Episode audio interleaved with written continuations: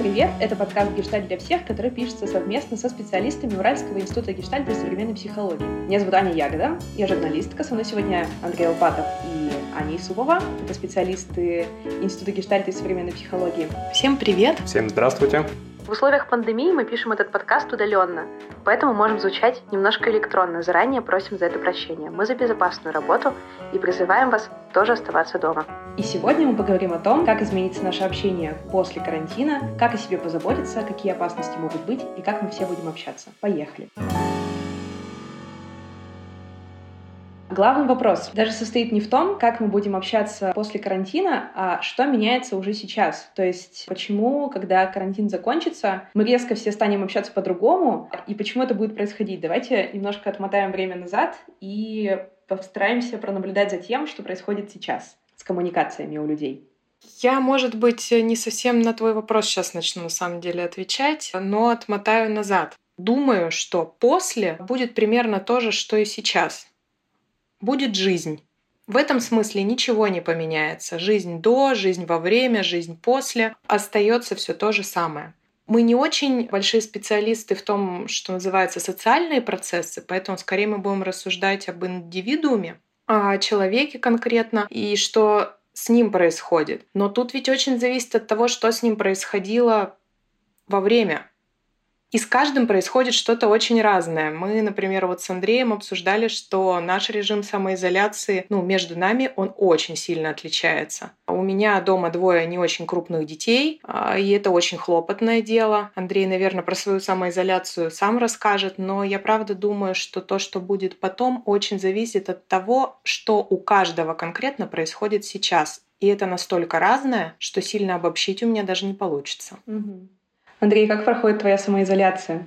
Да, сейчас секунду я скажу. Я бы еще добавил, что, как мне кажется, в интернете много сейчас идет обсуждение про ну, вот такую сильно дистанционное общение, про то, что мы сегодня поговорим. Но с другой стороны, я думаю, что это ведь ну, только какой-то процент общения, который есть сегодня. Я смотрю в окно и вижу, что очень много людей общаются как обычно, и для них мало что изменилось. И это тоже, тоже такая штука, про которую мы не можем обобщить и сказать, что вот там все поменяется, и вдруг там наше общение станет сильно онлайновым или каким-то еще. Действительно, а, наш, наша самоизоляция с Аней различается по какому-то, ну, такому настроению, своей колористике, потому что у меня нет детей, дома у меня жена, собака, мы отлично проводим время, я занимаюсь всякими хобби и получаю достаточно много удовольствия, насколько это возможно. Друзья, на этом моменте я хочу ненадолго прерваться и рассказать вам важную новость. Подкаст «Гешталь для всех» выходит на студии подкастов «Послушайте». Там же мы записываем много интересных, современных и актуальных шоу. Недавно у нас вышел новый подкаст, который называется «Мой дом, моя прелесть». Оказывается, что покупка квартиры — это тоже способ разобраться в себе. Вы можете послушать подкаст «Мой дом, моя прелесть» на Apple подкастах, Яндекс Музыке, ВКонтакте, Кастбоксе. Ссылки будут в описании, и подписывайтесь на студию подкастов «Послушайте», там много всего интересного. Ну а сейчас мы вернемся к нашей теме. Я, как всегда, могу задавать только вопросы, которые касаются так или иначе моей жизни, потому что у меня сейчас есть по факту только мой опыт, и все сосредотачивается только на нем. Я за время самоизоляции поняла, что мои контакты, которые остались, с которыми я поддерживаю связь, они стали гораздо более качественными. И у меня появилось ощущение, что спало очень много каких-то социальных ролей. То есть, когда ты пытаешься кому-то нарочито понравиться или говоришь э, что-то для того, чтобы кто-то как-нибудь тебя по-особенному по понял. И такое ощущение сейчас у меня складывается, что все таки типа нет на это все времени, давайте уже общаться более искренне, откровенно и так далее. Или, может быть, это я из вот этого числа счастливчиков, у которого действительно получается сейчас общаться э, качественнее, чем это было до этого. И если это не только у меня, то насколько долго может сохраниться вот это вот качество глубины, когда мы все сможем снова увидеться друг с другом в необъятном количестве и общаться с вообще с любыми людьми тоже в огромном количестве. Как вы думаете? Ну, я думаю, что ты точно из счастливчиков. А судя по тому, что ты говоришь, э, не в смысле, что на тебя негаданно, нежданно свалилось это счастье, а в том смысле, что ты свою самоизоляцию проводишь таким образом. Кажется, выделилось для тебя что-то очень важное, что ты и делаешь, более искреннее общение, а отпали социальные роли. А вот как надолго это задержится, в общем, зависит опять же только от тебя. Я думаю, что вся эта самоизоляция ну, как минимум, дала повод для размышления о себе глубже. Ну, для тех, у кого время на, на это осталось, для тех, кто не оказался под огромным количеством забот. И тогда есть возможность выделить главное. И вот что с этим главным делать потом, ну это точно выбор каждого. Можно выйти э, на улицу, когда нас всех э, отпустят уже последним этим этапом, и можно будет все, и снова закрутиться в своей рутине и позабыть. А можно поставить во главу угла то важное, что выделилось, и про это жить, работать, думать. Ну, в общем, от тебя зависит. Что важного выделилось у вас конкретно? У тебя, Андрей, у тебя, Аня?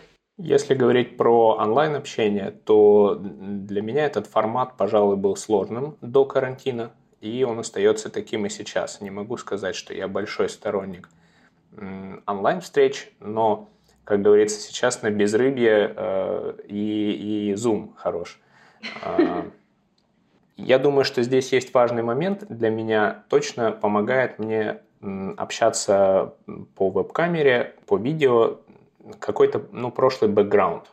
Если общаюсь с друзьями, с которыми я знаком много лет, то это точно проще, и есть какое-то ну, такое большое количество отсылок прошлому опыту. И тем не менее я замечаю за собой, что у меня все равно есть ожидание, когда же можно будет встретиться лично, пообщаться, заняться какими-то общими там, делами. Для меня это так. Я вот ну, не испытываю такого большого там, суперэнтузиазма от, а, от общения в Zoom, например. Угу. Изменится ли как-то твое общение с людьми, когда можно уже будет встречаться лично? Или ты просто уже достиг того уровня джедайства, когда просто пережидаешь вот эти вот зум вечера и хочешь уже вернуться в жизнь и коммуницировать качественно так, как ты делал это до этого. Или все-таки что-то поменяется у тебя? Пока мне сложно сказать, э, точно ответить на твой вопрос, Аня. Сейчас, по прошествии там, месяца, чуть-чуть больше месяца мы находимся дома, и я скорее смотрю на это как ну, на некий карантин, который закончится, и вполне вероятно, что мы будем возвращаться к прежнему общению. И я не очень там поддерживаю вот эти тезисы, которые сейчас часто витают в интернете, что мир никогда не будет прежним, все изменится. Я не, не знаю, насколько это правда. И на днях я смотрел интересный интересный фоторепортаж на русской службе BBC про то, как разные города Европы выходят из карантина. И э, это очереди в Зару, очереди в кафе замороженным. В общем-то, люди возвращаются к тому же самому, что они делали в феврале до того, как э, эти магазины и кафешки были закрыты. Угу. Тогда вот такой вопрос. Какие могут быть именно трудности тогда, когда мы будем все выходить с карантина? А вообще с какими трудностями можем столкнуться? Может быть, я сейчас буду просто выдвигать кучу гипотез, и какие-то из них могут оказаться близко к правде, хотя Существует ли правда, тоже вопрос. И одна из моих гипотез такая, что в первом варианте развития событий люди станут более открытыми, ну, потому что захочется общаться, вот есть голод вот до этого живого общения. А второй, вторая гипотеза, как раз-таки связанная с опасностями, это то, что привычка находиться одному и не иметь близких отношений с социумом приведет, наоборот, к более закрытому общению и к каким-то проблемам коммуникации. Подтвердите или опровергните мою гипотезу, или расскажите, как будет, если вы уже все знаете там у себя в Гештальт-институте. Я думаю, что, как и с любой стрессовой ситуации, ну, не первый раз человечество и люди и каждый конкретно сталкивается с чем-то особенным и непростым в своей жизни. Как при любой реакции на стресс, э, реакции будут ну, разные в зависимости от того, кто и что пережил. Я думаю, что ты права оба раза. И, наверное, есть еще несколько правд, которые произойдут. А я думаю, что очень сильно изменились те, кому пришлось столкнуться с потерями. И для них точно жизнь ну, не будет прежней. Это, может быть, будет не так заметно снаружи. Они могут стоять в той же очереди в Зару или еще куда-то, но те, кто пережил тяжелый опыт, это может касаться и самой болезни, что есть те, кто тяжело болели, есть те, кто потеряли близких, а есть те, кто, ну, как-то попал под раздачу э, в связи, там, не знаю, может, и не болели, но все происходило так абсурдно, что даже описать довольно сложно. И, конечно, есть экономические последствия. Вот когда речь идет, ну, не про то, что не, не могу себе позволить там купить 10 пар кроссовок, хотя привык 10, придется купить только одну, а когда правда тяжело найти деньги на еду, ну, я думаю, что для этих людей очень много что поменяется. Они видели страшное. И это точно тот опыт, который душу, с одной стороны, выращивает, меняет, но обострится то, что тонко ну, что у каждого человека в каком месте вот тонкое, вот там и будет. То есть будут точно те, кто радостно вынесутся на улицу, будут э, праздновать, гулять, веселиться все лето напролет, может там осень захватят и перейдут плавно в новогодние праздники. А будут и те, кто будут очень осторожно, и у них появятся новые привычки с мытьем рук, вплоть до навязчивости, не только привычек. И это очень индивидуальный вопрос. Что будет с точки зрения всего социума, загадывать достаточно сложно. Мы даже еще не знаем, когда, когда нас начнут отпускать выходить. И от этого много что, ну, на мой вкус, многое что зависит. То есть, если это будет в какое-то ближайшее время, и тут как раз весна, лето, ну, это одна более позитивная история. Если какие-то более негативные сценарии, то уж точно количество депрессии увеличится. А то, что ты говоришь, Ань, я бы обобщил, э, может быть, одной фразой, что, э, как мы говорили в начале, все мы в карантине сидим по-разному, в разных ситуациях, и от этого я думаю, что, ну, там и выход, и какие-то последствия будут разными. Тогда у меня сопутствующий вопрос. То есть, ну, мы понимаем, что все будет, конечно же, строиться индивидуально. Мы можем там предсказать какие-то общие настроения в обществе, которых будет, ну, будет явно не одно. А, но говоря про то, как за собой наблюдать уже сейчас и как, возможно, отлавливать то, что с тобой происходит что-то необычное, и является ли это необычное ну, какой-то патологией твоей личности, или это ты просто меняешься? Вот какие могут быть такие проверки самого себя, что можно делать, как можно жить и как не выйти с карантина абсолютно другим человеком, который тебе вообще не нравится, тоже вот вопрос. Ты спросила, как не выйти с карантина тем, кто тебе не нравится. Это для меня про то, что прямо сейчас происходит моя жизнь. Моя. И я каждую минутку делаю выборы в зависимости от того, что я сейчас хочу для себя. Самоизоляция или что-то еще более ужасное, или обычная жизнь. В этом смысле ничего не меняется. Так вот, как э, выйти более-менее в порядке, это да, конечно, все то, что называется психогигиеной с одной стороны, а с другой стороны продолжать свою жизнь. Радоваться тому, чему получается радоваться, грустить о том, о чем грустно, злиться на то, ну, на что злишься. И тут тоже вопрос про постановку целей. Жизнь-то не закончилась, она продолжается, и прямо сейчас я что-то делаю. Прямо сейчас я ставлю цель на вечер, если могу только на вечер, или на через три дня, если могу на через три дня. Ну, планирование сейчас вообще довольно болезненный вопрос, потому что мы не знаем, когда и что будет. Но сегодня это в моей власти. И мне кажется, вот такими маленькими шагами можно выйти очень даже нравящимся себе человеком и даже с какими-то ну, с прибылью, скажем так. Еще дополнительно, мне кажется, что крайне важно не забывать, что карантин – это стресс и в большой степени э, ну, такое столкновение с неизвестностью. Многие из нас не понимают, э, как сейчас работать, что дальше с работой, как планировать какое-то э, время на долгосрочную перспективу. В этом отношении мне кажется странным, если я слышу о как будто бы немножко повышенных ожиданиях к себе в этот стрессовый период. Я не думаю, что сейчас в целом время для того, чтобы ну вот так вот себя сильно проверять и там как-то анализировать, а насколько я меняюсь. Скорее это такой ну промежуток времени, который нужно пройти без, без лишних вот копаний в себе, если, если так можно выразиться. Я, наоборот, слышала, ну, конечно, нет психотерапевтов и, конечно, нет психологов. Такие кухонные вечера в Зуме, где все рассуждают о том, как сейчас проходит жизнь, и слышала, наоборот, от людей такой фидбэк, такие отзывы о том, что сейчас как раз-таки время в себе покопаться, сейчас как раз-таки время замедлиться и узнать, там, кто ты есть. Или это, ну, как Андрей уже только что сказал, стресс помноженный на стресс, и лучше перенаправить свою силу или свою наблюдательность на что-то иное. Я понимаю, что опять-таки нет универсальных ответов, но как вы делаете сами? Я думаю, знаешь, у меня прям внутри так много на это реакции, потому что, ну, очевидно, люди в разных условиях. Те, у кого есть возможность встретиться в Зуме для того, чтобы обсудить, как проходит их анализ себя, это говорит о том, что, во-первых, им есть что есть, им есть где жить, и у них есть время и силы на то, чтобы вот этим заниматься. Но далеко не все находятся в таких условиях. Кроме того, что это просто стресс про неизвестность, и он, правда, всех как-то, ну, как минимум удивляет, впечатляет, но есть те, кому ну, это стресс, помноженный на стресс, и еще на парочку десятков стрессов. Вот им не до самоанализа, и не стоит даже эту планочку себе э, выставлять. Не стоит равняться на тех, кто в Инстаграме как-то вот там личностно растет, ежедневно по много раз в день выкладывая посты, как это вот э, нужно делать. И история в этом смысле тоже не отличается от того, что было до те, у кого были и время, и силы на самоанализ, и они могли про это рассказать и опубликовать, они всегда были на виду. Они, с одной стороны, конечно, ориентиры, это здорово, да, заниматься самоанализом, ростом, с другой стороны, важно реальность тестировать.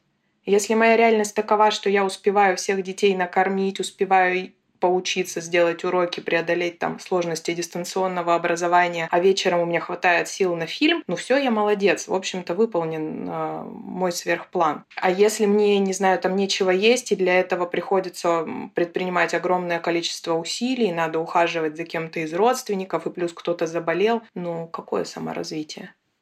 Я отвечу, Ань, чтобы быть правильно понятым. Мне кажется, что мы немножко про разное э, говорили. Для меня такое лишнее самокопание, то, что я назвал этими словами. Ну вот на примере участников наших групп подростковых, они школьники, я часто про это слышу, или от взрослых людей. Кто-то перешел работать на удаленку, и кажется, что вроде бы эффективность должна даже расти. Ведь теперь не нужно тратить времени, время на дорогу, а сидишь себе дома в удобном кресле за любимым столом, Казалось бы, все, все должно ну, только развиваться. Вот это для меня как раз ну, такой пример завышенных к себе требований, которые могут привести ну, к такому разочарованию, по большому счету. То, о чем говоришь ты, как мне показалось, это как раз хорошая штука. Если есть время, силы, желание, почему бы ну, там, не посмотреть вглубь себя и не позадаваться вопросами, а чего я на самом деле хочу и чего бы мне хотелось делать дальше.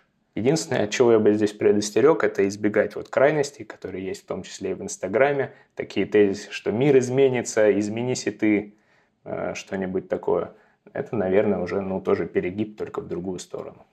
Я просто неоднократно сталкивалась с такими отзывами, что мир никогда не будет прежним. Вот мне как раз-таки хотелось спросить, если он не будет прежним, то, соответственно, мы тоже не будем прежними, типа, и какими мы вообще будем. Изменится ли как-то понятие одиночества? Я думаю, что вы на своей практике очень часто могли сталкиваться с тем, что люди обозначают это как проблему, и как вообще сейчас, на ваш взгляд, переосмысляется этот вопрос, кто сейчас одинок, а кто не одинок, вообще что такое сейчас одиночество и существует ли оно сейчас вообще?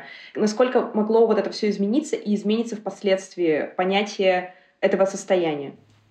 Я думаю, что это стало сильно нагляднее. Это такая категория, которую удалось увидеть ярче. Хоть она для каждого и своя, это одиночество одно из экзистенциальных принуждений. Если говорить по-простому, то ощущение, которое нам дано, и избежать его невозможно. Каждый приходит в этот мир один и уходит один. И периодически абсолютно нормально его ощущать и даже остро ощущать. Когда происходит какое-то вот такое яркое событие, а, кризисное явление, а ощущать одиночество становится проще, в том смысле, что ну, оно просто выпукло очень становится. И во всех своих, в общем-то, гранях. Кому-то его остро не хватает, и его очень хочется. Кто-то заметил, что там, не знаю, его личная дистанция гораздо больше, чем он думал про это, когда, ну, дома много кого есть. Кому-то его слишком много, и хочется сделать все возможное для того, чтобы наполнить свою жизнь э, контактами и не соприкасаться с одиночеством, ну, так, так ярко, так остро и так много раз в день. Я думаю, соль в том, что сейчас э, увидев это, даже если сейчас нет времени, имея такой опыт, можно значительно, ну как, душевно подрасти. Может быть, после а, свой опыт переварить и присвоить. И не обязательно прямо сейчас. Для меня здесь есть как будто бы две а, немного таких, ну, разных, а, что ли, подтемы. И первая, она про то, что одиночество – это ведь никогда я один в комнате. Можно быть и в компании людей, и при этом чувствовать себя э, очень одиноко. И я думаю, что такие проблемы, ну, например, в семьях, они могут э, вырасти. Они за время карантина станут, как ты говоришь, Ань, более выпуклыми и будут нуждаться в каком-то решении. Когда, например, там, э, в паре каждый чувствует себя одиноко по каким-то причинам. С другой стороны, если смотреть на этот вопрос, то я достаточно много слышу таких отзывов от коллег, от участников наших групп про то, что там, например, говорят, вот мне нравится не ходить в школу, я больше успеваю, и мне легче сконцентрироваться, когда я учусь дома.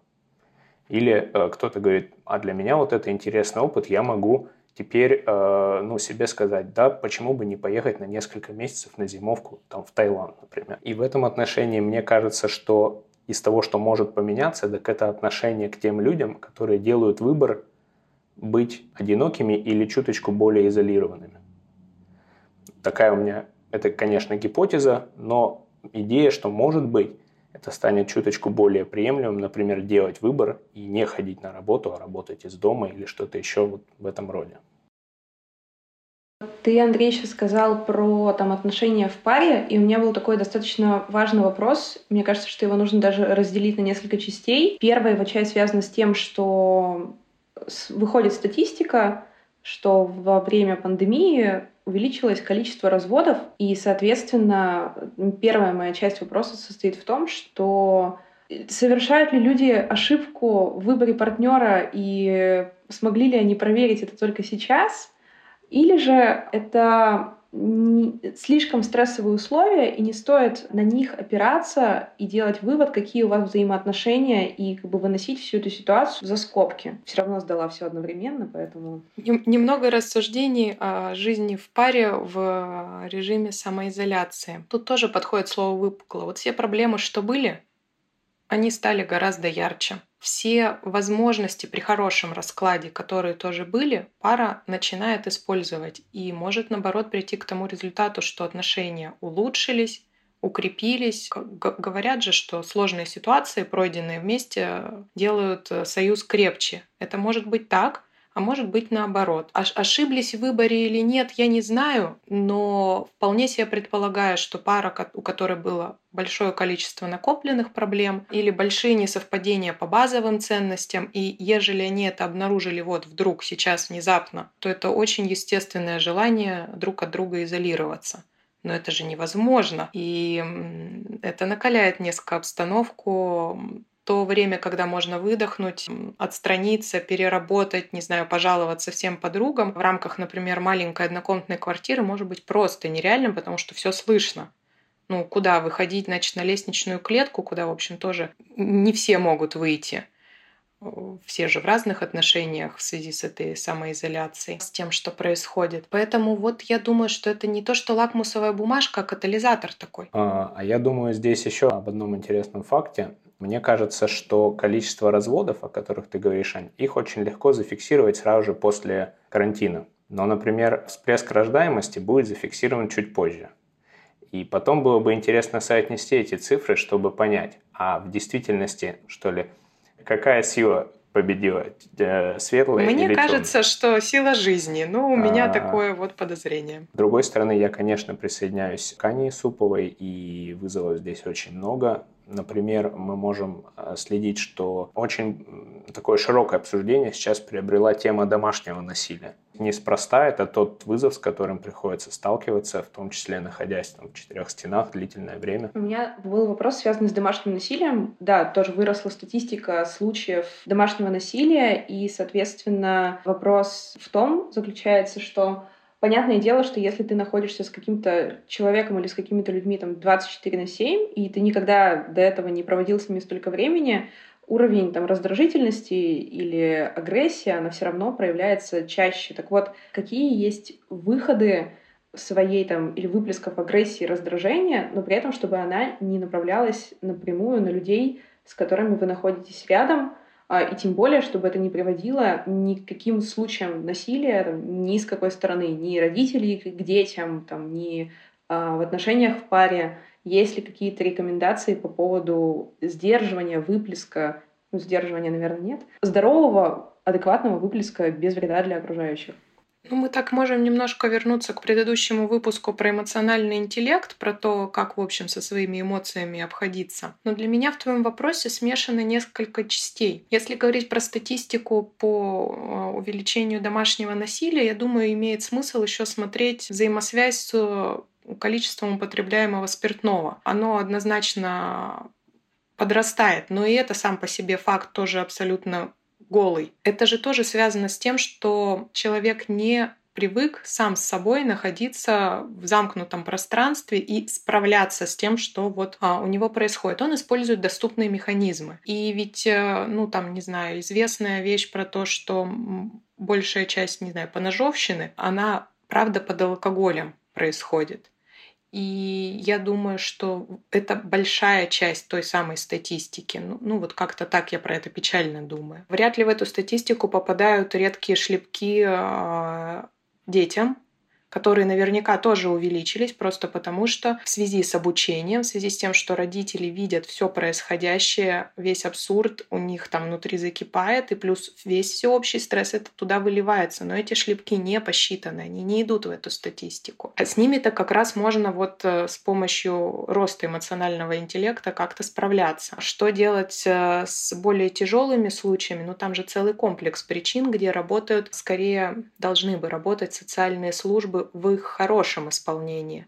У нас так-то прошла большая часть времени подкаста. Не хотелось бы заканчивать ее на какой-то ноте негативной, можно так сказать, про домашнее насилие. И хочется спросить про то, каким неочевидным приемом коммуникации, работы с собой и работы с близкими мы обучаемся прямо сейчас, потому что наша жизнь явно изменилась, мы явно живем как-то по-другому, мы явно меняемся в какой-то положительной динамике все равно но можем ее не замечать. Так вот, то с нами происходит хорошего, возможно, неочевидного, но так или иначе того, того что делает нас более лучшей версии себя, если можно так сказать. Есть ли такие вещи? Я думаю, их довольно много. У каждого, конечно, свои, но то, что касается, там, не знаю, терпения, это не совсем там в наших каких-то гештальтистских терминах, но это очень хорошая штука. И терпение не с точки зрения я все-все вытерплю, все подавлю, все забуду, а в какой-то такой расположенности к своим близким, хорошего к ним отношения. Это точно повод вспомнить, что тут самое главное главное в этой жизни, а что лишнее наносное и вообще-то ну, просто не считается. Вспомнить еще раз про то, что вот оно то, э, для чего, в общем-то, мы живем. У каждого этот ответ будет свой. Я точно как-то, не знаю, еще раз про свою семью с таким удовольствием, с каким-то, ну, уважением к тому, как каждый, включая там самую маленькую, проживает это время и эти ограничения. И про тот труд, который происходит в моей семье, я думаю, во многих семьях, для того, чтобы нам всем вместе хорошо было. А, я тоже отвечу про себя. Наверное, такой основной урок, который я выношу, это если получается, то стараюсь обращать внимание на те радости и мелочи, которые на самом деле являются настоящими с точки зрения исследований, потому что если говорить о времени до карантина, то скорее я размышлял какими-то долгосрочными категориями, там, планами на следующий учебный год, что-то еще. Но исследования говорят о том, что такие, такие вещи и такие ну, глобальные штуки, не знаю, как там, уровень дохода, например, они не сделают меня счастливым. А какие-то мелочи, например, полоть э, грядочку во дворе, скорее всего сделают, если это приносит мне удовольствие. И, наверное, это такой основной урок для меня, который мне бы хотелось вынести из-за пределы карантина. Обращать внимание на мелочи, которые приносят радости и много удовольствия. Возможно ли какие-то вот в себе качества, которые мы открываем или замечаем, реально как-то законсервировать и оставить их себе? Потому что очень часто же случается такая история, что какой-то случай меня чему-то научил, какое-то время я правда там продолжал, например, э, радоваться мелочам, Потом жизнь потихонечку стала прежней, и я утратила эту способность. То есть есть ли какая-то возможность фиксации? И если есть, то как она происходит? Там, напоминание себе каждый день, ведение дневника, перечитывание дневника. Очень интересно, что ты использовала слово «консервировать». Именно в консерве оно не используется, оно стоит на полке, а, ну или в холодильнике, где консервы хранят. Я вот еще пока до этого не добралась в режиме самоизоляции, с консервами не знакома. Скорее, это ведь а, как раз раз консервирование, использование полученного опыта в жизни. Да, это абсолютно естественно, что за рутиной что-то может быть э, забыто. Когда мы работаем в психотерапии с клиентами годами, когда это какой-то долгий процесс, то это иногда похоже на спираль что примерно к одинаковым выводам и открытиям человек приходит раз в какое-то время. И кажется, мы топчемся на месте. Нет. Именно как спираль, а не как круг. То есть это новый виток развития. Да, мы сейчас заметили э, про себя что-то очень важное. Да, каждый сделал свои открытия. И когда начнется жизнь, в которой ну, будет такая обычность, оно начнет затираться. Ну что ж, произойдет что-то еще, что подсветит. Это самое важное. А, не бывает так, что вот изменение произошло, ну, что касается психологических, и теперь все всегда точно по-другому. То есть какой-то откат на старые рельсы, конечно, возможен, но сам опыт, он точно никуда не денется. Добавлю, что там, в моем формате э, самоизоляции я переживаю такой феномен, который по-английски называется being wealthy in time. По-русски можно сказать, как испытывать такую состоятельность в количестве времени, э, которое есть. Я думаю, что, конечно, это не то, что у меня останется после того, как э, начнутся обычные рабочие дни и закончится режим э, самоизоляции. И в этом отношении, конечно, какие-то вещи, они ну, неизбежно будут отсеиваться. Я думаю, что здесь важно тоже уберечь себя от такого соблазна, сейчас пытаться все сложить в такой вот рюкзачок привычек, который может превратиться уже в гигантский там 100-литровый рюкзак, который нужно потом будет с собой тащить. Наверное, не все, что мы делаем сейчас, можно будет делать потом. У меня, пожалуй, есть, как сказать, такая нужная штука, которую точно стоит сделать. То, на что сейчас не хватает ресурсов, ну, допустим, кто-то из наших слушателей обнаружил, что отношения в паре таковы, что это дальше невозможно. Или выявилось, что с детьми очень сложно. На такие важные вещи я бы предложила не, про них не забывать, выходя из карантина, а как раз обратить внимание, уделить э, силы, ресурсы, когда они появятся, ну там в том числе финансовые, для того, чтобы наладить. Потому что ну все равно есть некоторый список, который исследователи вот изучают, список про то, что для человека на самом деле в жизни важно. Хоть мы говорим про то, что у каждого это индивидуально, но отношения с близкими обычно это важно. И если там что-то сейчас идет не так, и это очень тяжело дается, то, ну, наверное, стоит себе запланировать на то время, про которое сложно пока планировать, работать э, в этом направлении, что-то менять и, ну, там, не знаю, дать обещание, записать дневник, повесить на холодильник, э, все что угодно в ход, лишь бы, э, ну, своя жизнь радовала. Угу. А тогда вопрос обратный про людей, которые, ну, сейчас там, например, вынуждены как-то справляться с тем, что появилось больше времени, но с выходом с карантина нужно будет снова приспосабливаться к тому, что будет очень бешеный темп жизни, и там нужно будет много нагонять, или больше работать, или больше зарабатывать. Как справиться с тем, и даже, возможно, с какой-то боязнью того, что даже сейчас уже с боязнью того, что такое может наступить, какие-то есть механики плавного перехода как с такого медленного темпа жизни к быстрому, или наоборот, вот сейчас моя ситуация, я стала 35 раз больше работать. Работа, мне кажется, вот я с ноутбуком сплю, просыпаюсь работаю вообще из всех мест, где только можно, потому что ничего ж тебя не ограничивает. Ты же не можешь встать и сказать, ну все, ребята, я пошел, всем хорошего дня, я домой и буду там отдыхать. Все, такого больше нет. И, соответственно, вернуться в офис и понять, что у тебя есть работа с 10 до 6, и ты такой, что, уже можно отдыхать? Уже правда можно отдыхать? Вот для меня он будет немножко такой непонятный. Вот как, как сгладить углы в данном случае? И в первом, и во втором. Ну, сгладить углы вообще хорошая затея. Любые авральные выходы, они, опять же, стрессовые. Даже хорошие изменения — это стресс. Поэтому ну, мы же будем знать немножко заранее, что нам на работу ну, послезавтра, например, или через неделю. Как-то же все сейчас следят за тем, как ослабевают ограничения и когда же это произойдет. Но это вряд ли будет как снег на голову. И ну, я сейчас совсем непопулярные рекомендации дам, непопулярные в том смысле, что вряд ли они вам понравятся. Это все про тот же здоровый образ жизни, расписание, режим, то есть постепенное прихождение к тому, что для вас привычно, правильно и полезно. Ну, это может быть не очень приятно, это может значить вставать э, чуть пораньше и ложиться чуть пораньше, и все таки выделять время, когда дома и отдых, а когда работа. Сглаживать углы немножко занудно, но правда полезно, организм не отдельное что-то. Вы себе скажете спасибо. А я тогда в завершении дам вредный совет. Мне кажется, что любой Э, промежуток времени ну, в какой-то одной активности, он может быть утомительным. Рутина, она в любом случае в какой-то момент начинает надоедать.